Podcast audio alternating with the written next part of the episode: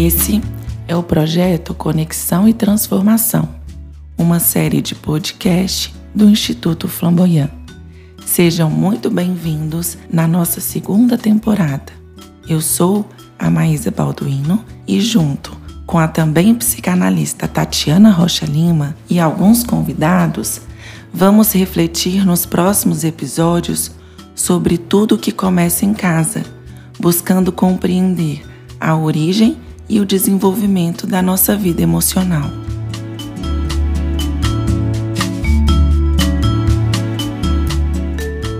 Olá, eu sou a Maísa e hoje quero muito refletir sobre a importância de aprender a se proteger. Ser capaz de se proteger é uma importante habilidade na vida. Pode até parecer fácil se proteger, mas não é.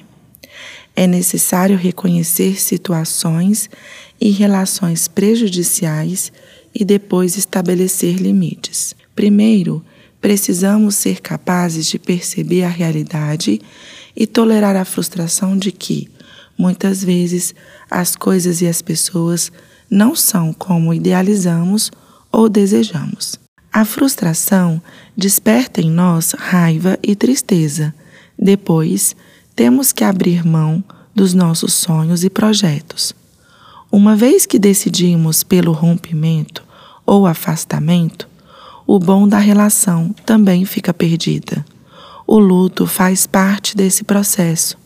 Para colocar limite e nos proteger, um pouco de nós deixa de existir. Não é fácil abrir mão do processo imaginativo que criamos. É muito sofrido isso tudo tem início em casa, quando ainda somos pequenos. Em alguns momentos, os pais se protegem da voracidade do bebê e colocam limite. Em outros momentos, os pais protegem os filhos do que eles sentem e vivem e de tudo aquilo que será excessivo para a criança, a raiva, os medos e os assuntos do universo adulto. Aos poucos, vamos internalizando essa postura saudável dos nossos adultos cuidadores e vamos aprendendo a tratar com respeito as pessoas e desejar sermos respeitados. Perceber o esforço dos pais para manter limites vivos nas relações emociona os filhos. Eles se sentem amados e seguros, mesmo quando são podados. Essa dinâmica é parecida com a cerca viva. No psiquismo, a noção de dentro e fora é tecida na relação afetiva cuidador-bebê. Para Freud, uma nova ação psíquica inaugura o narcisismo secundário. É quando o bebê, pela falta do cuidador, representa que há um dentro e um fora, um eu e um não eu.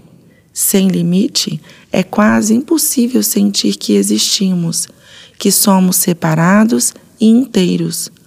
O Winnicott recomenda que no início o grupo familiar se adapte às necessidades do bebê. Mais fortalecido e com mais idade, ele será capaz de tolerar a falta da mãe e as regras sociais. Seguros de uma boa relação, podemos confiar que o vínculo suporta ou não a discordância e a ambivalência. Desde o início, as fronteiras precisam ser vivas, dinâmicas e fundamentais para construir o sentimento de que existimos e somos separados de quem amamos. Respeitar o limite do outro é fundamental para a confiança nos laços sociais. Diferentemente dos muros altos com cerca elétrica e arame farpado, a mente saudável é flexível, é adaptativa. Se a cerca cresce muito, pode ser podada. Em alguns momentos nascem flores, em outros frutos, ela hospeda animais e cria sombra. Veja que dar limite não é sinônimo de hostilidade. Proteger pode ser muito amoroso e bom. Na vida profissional, é preciso ter coragem de abrir mão de situações que vão nos trazer infelicidade. Ativistas em momentos políticos violentos precisam abrir mão de suas atuações por um tempo para preservar a própria vida.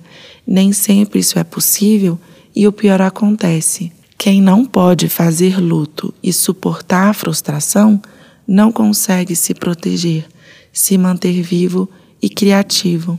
É penoso e cansativo dar limite aos filhos. É um desafio protegê-los.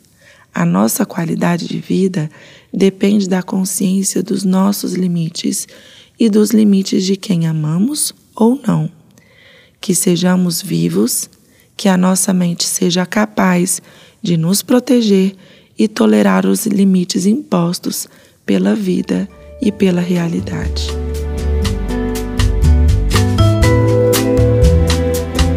Esse foi mais um episódio do nosso podcast Conexão e Transformação. Acompanhe por aqui o nosso próximo encontro.